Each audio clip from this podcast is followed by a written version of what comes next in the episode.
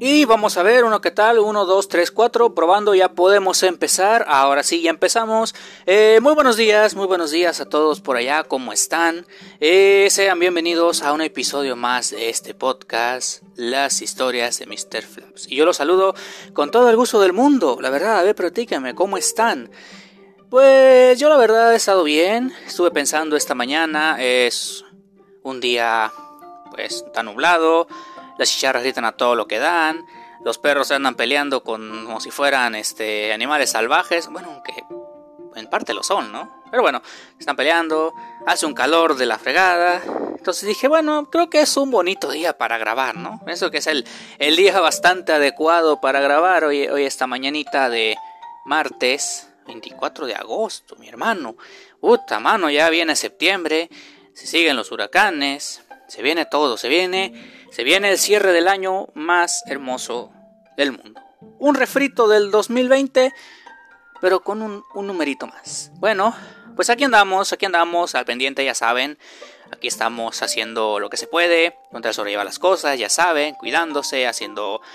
Eh, sin andar haciendo tanto desarreglo y pues todo ese tipo de cosas, ¿no? Ya saben, ¿no? A la mejor disposición de salir adelante.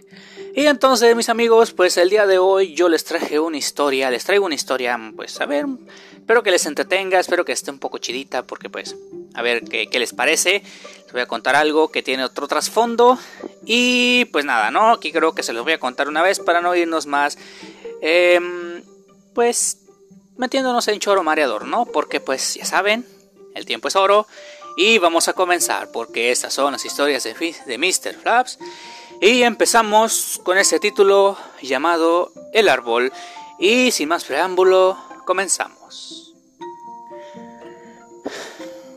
No cabe duda que conforme avanzan los días, cada vez que nos pasa algo, aprendemos cosas nuevas. Tal como la frase que reza, siempre cosechas lo que siembras. Quizá esta frase se la debieron decir a don Pere, pues lo supo de primera mano. Y hay ocasiones que saber las cosas de esta manera puede ser devastador. Joven, apasionado y con un gran gusto por la vida, era una persona que tenía mucho que dar. Su visión iba más allá de los horizontes, un optimismo tan grande que se podía decir que era un alma inocente. Nada ni nadie podía detenerlo, al menos eso sentía, hasta que llegó el momento de tener su propio huerto. Él se sentía feliz. No había sensación más grata que ver cómo poco a poco se iban cercando los límites de su terreno. No tenía palabras para describir aquel sentimiento que le provocaba ver cómo iba marcando los cajetes en su suelo. Aquel suelo, en el que se sentía rey, y nadie más podía mandar si no fuera él. Pero todo esto es parte de dar aquel, de dar aquel paso para cargar una responsabilidad tan grande. Aunque la miel las flores que se abren cada noche y aquellas caricias de rocío mañanero te, deja, te digan lo contrario. Sabes que una vez cercado tu huerto, no hay vuelta atrás.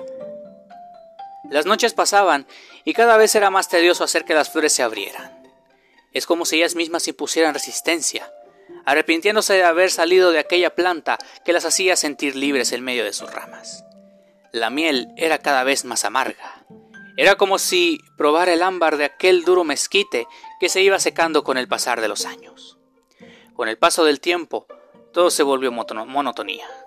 Daba igual si el sol salía, así como no importaba cuando éste se metía. La miel no saciaba, el cerco asfixiaba y las flores te olvidaban.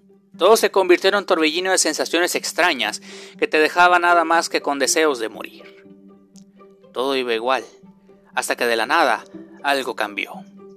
Después de tantos días y noches de regar semillas por todos sus huertos a diestra y siniestra, Pérez recibió la noticia de que una por fin había germinado. Sentía que le había devuelto la vida. Dio un grito de júbilo al pensar que por fin sus problemas habían terminado. Pensaba que con un árbol las cosas cambiarían. Y cómo no, si se encontraba en aquel huerto donde nada florecía desde hace bastante tiempo. Por fin las flores me amarán de nuevo, pensaba. Al fin la miel sabrá rico otra vez, decía. Pero había algo en lo que Pere todavía no pensaba. Los árboles no nacen grandes ni con la capacidad de dar sus propios frutos. Hay que cultivarlos, dedicarles tiempo, y vería que con cada tierra adecuada y con un buen riego se conseguirían buenos frutos. Pasó el tiempo y Pere no cabía de la emoción de por fin ver salir a su planta del suelo, producto de todas las veces que intentó fertilizar algo sin obtener éxito alguno. Pero en esta ocasión, eso había cambiado.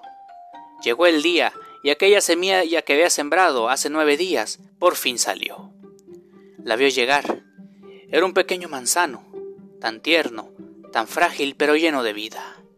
Fue un agasajo para Pere ver cómo estiraba sus cotiledones buscando los primeros rayos del sol. Sin dudarlo, Pere tomó una pequeña pala y le hizo una gran cuenca para poder llenarla con la mayor cantidad de agua posible. Jamás olvidará cómo fue la primera vez que regó su pequeño arbolito. Estuvo ahí todo el día y no quería dejarlo solo. Sabía que tenía que protegerlo con su vida si fuese necesario. Tan ilusionado, emocionado y entusiasmado como todo padre primerizo que mira a su hijo por primera vez. Todo era felicidad en ese entonces, pero nadie le había dicho a don Pere que lo, estaba, lo que estaba haciendo no era trabajo de una sola ocasión. Todas las mañanas Pérez se levantaba muy temprano para regar su pequeño manzano, el cual le había dado tanto entusiasmo al ver nacer. Le llevaba una cubeta de agua, como era de costumbre, y con una aquella vieja pala que le había hecho la cuenca por primera vez, le acomodaba su tierra como solía hacerlo desde el primer día. Todo con el fin de que no le faltara nada. Pero como había dicho antes, con el paso del tiempo, todo se volvió rutina. Cada día se le hacía más difícil levantarse temprano para regar su pequeño árbol. Con cada paso que daba la, cubeta llena que tenía, se le hacía cada vez más pesada. Sus pies le ardían, sus manos temblaban y a cada paso sentía como su cuerpo se arrastraba. Aquella emoción por tener un manzano en su huerto se iba disolviendo en esa caminata, como si la adquisición de aquel éxtasis hubiera perdido su efecto. El sol cumplió sus ciclos tantas veces como fuera posible, a tal grado de que aquellos cotiledones habían desaparecido. Sus ramas comenzaban a estirarse y parecían tomar su propio rumbo. Pero aún era pequeño.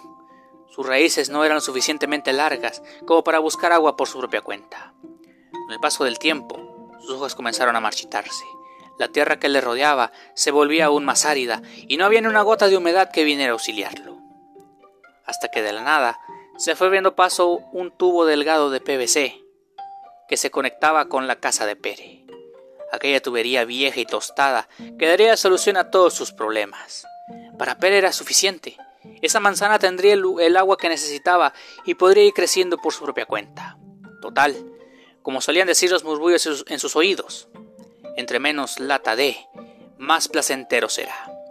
Así que, sin pensarlo, Pérez se dispuso a abrir la llave que conectaba aquel tubo con su pequeño retoño.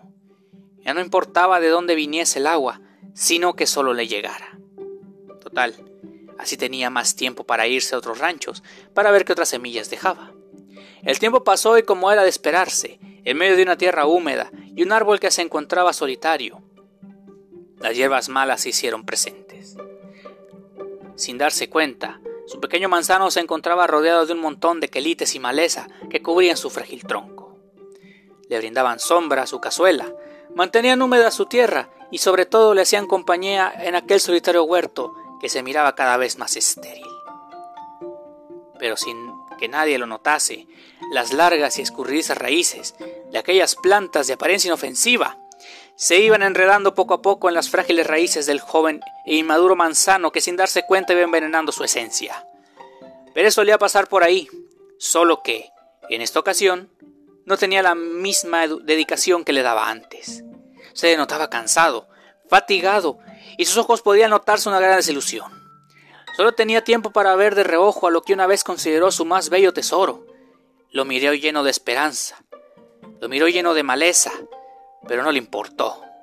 Solo se preocupó por ir a donde se encontraba la llave de tubo del PVC, que a legua se notaba que el tiempo había pasado por él. Dio renda suelta al paso del agua, y sin siquiera importarle si se regaba o no. Pérez se fue, como si nada, sin siquiera voltar hacia atrás.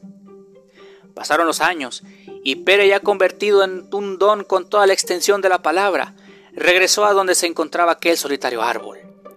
Ese gran manzano que a pesar del abandono y las dificultades se había convertido en un árbol de gran tamaño, con enorme follaje y unas hojas tan gruesas que podían brindarle sombra hasta el más desamparado. La cosa pintaba bien, pero todo cambió cuando don Pere, cansado y desahuciado, después de tanto trabajar sin rumbo ni motivación, se dispuso a cortar uno de los frutos que colgaban de las ramas de su amado árbol, comiéndolos pensando que serían su única salvación.